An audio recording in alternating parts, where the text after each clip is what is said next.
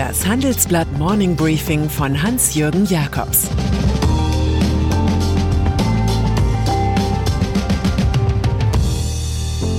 Guten Morgen allerseits. Heute ist Donnerstag, der 12. Dezember. Und das sind heute unsere Themen. Die Angst des Boris Johnson. Israel wählt und wählt und wählt. Staat bringt Dachfonds für Start-ups. Im Folgenden hören Sie eine kurze werbliche Einspielung. Danach geht es. Wir alle erleben Tag für Tag die unterschiedlichsten Gefühle. Freude, Langeweile, Begeisterung, Abneigung. Wie wäre es, wenn Unternehmen auf das reagieren, was wir fühlen und etwas verändern oder gar Neues schaffen? Erlebnisse, die uns wirklich begeistern. Sie könnten Frust in Freude, Langeweile in etwas Aufregendes verwandeln.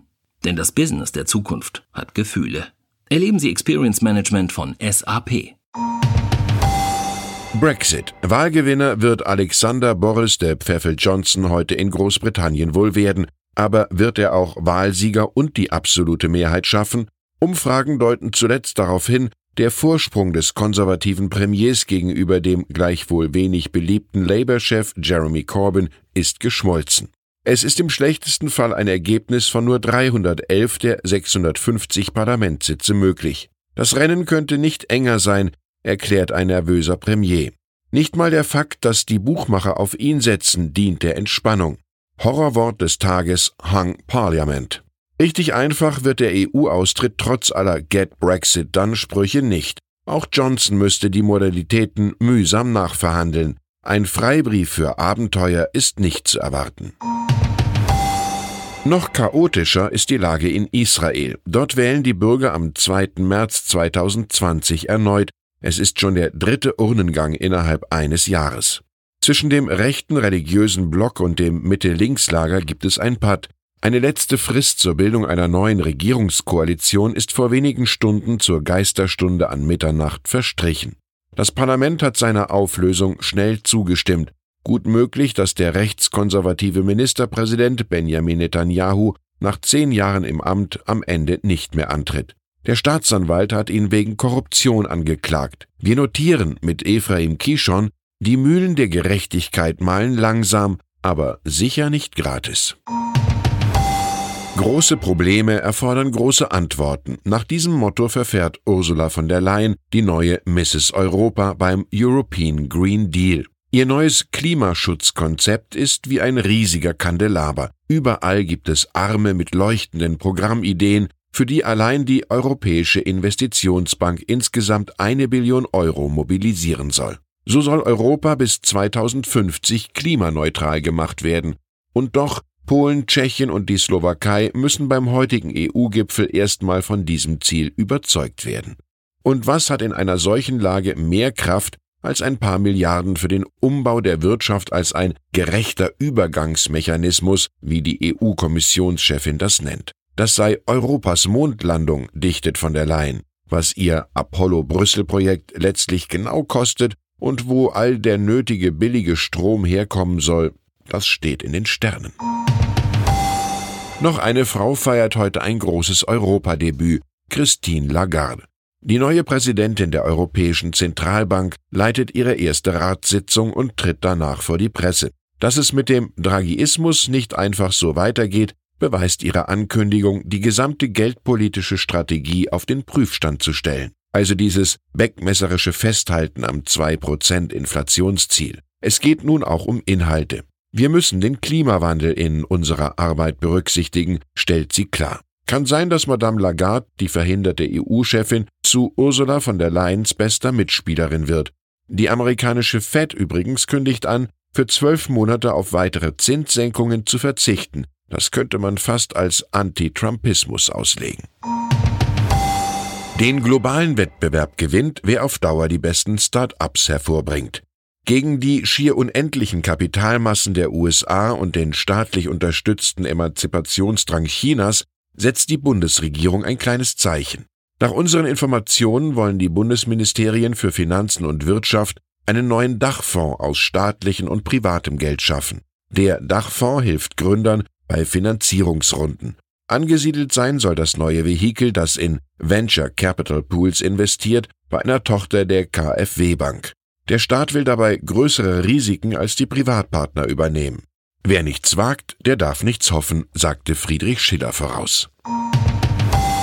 Wirecard. Was werden wir über Wirecard noch alles erfahren? Jener wundersamen in den DAX aufgestiegenen Fintech-Firma, die sich auf digitale Zahlungsabwicklung gestürzt hat. Nun hören wir, dass ein früherer Top-Agent aus Libyen namens Rami El Obeidi 2019 gegen Hedgefonds ermitteln ließ, die gegen Wirecard mit Short-Selling spekulierten. Auch sollen mit Hilfe zweier britischer Detekteien etliche Investoren ausspioniert worden sein. Die Financial Times, Dauergegner des CEO Markus Braun, berichtet sogar von noch früheren Schnüffelplänen.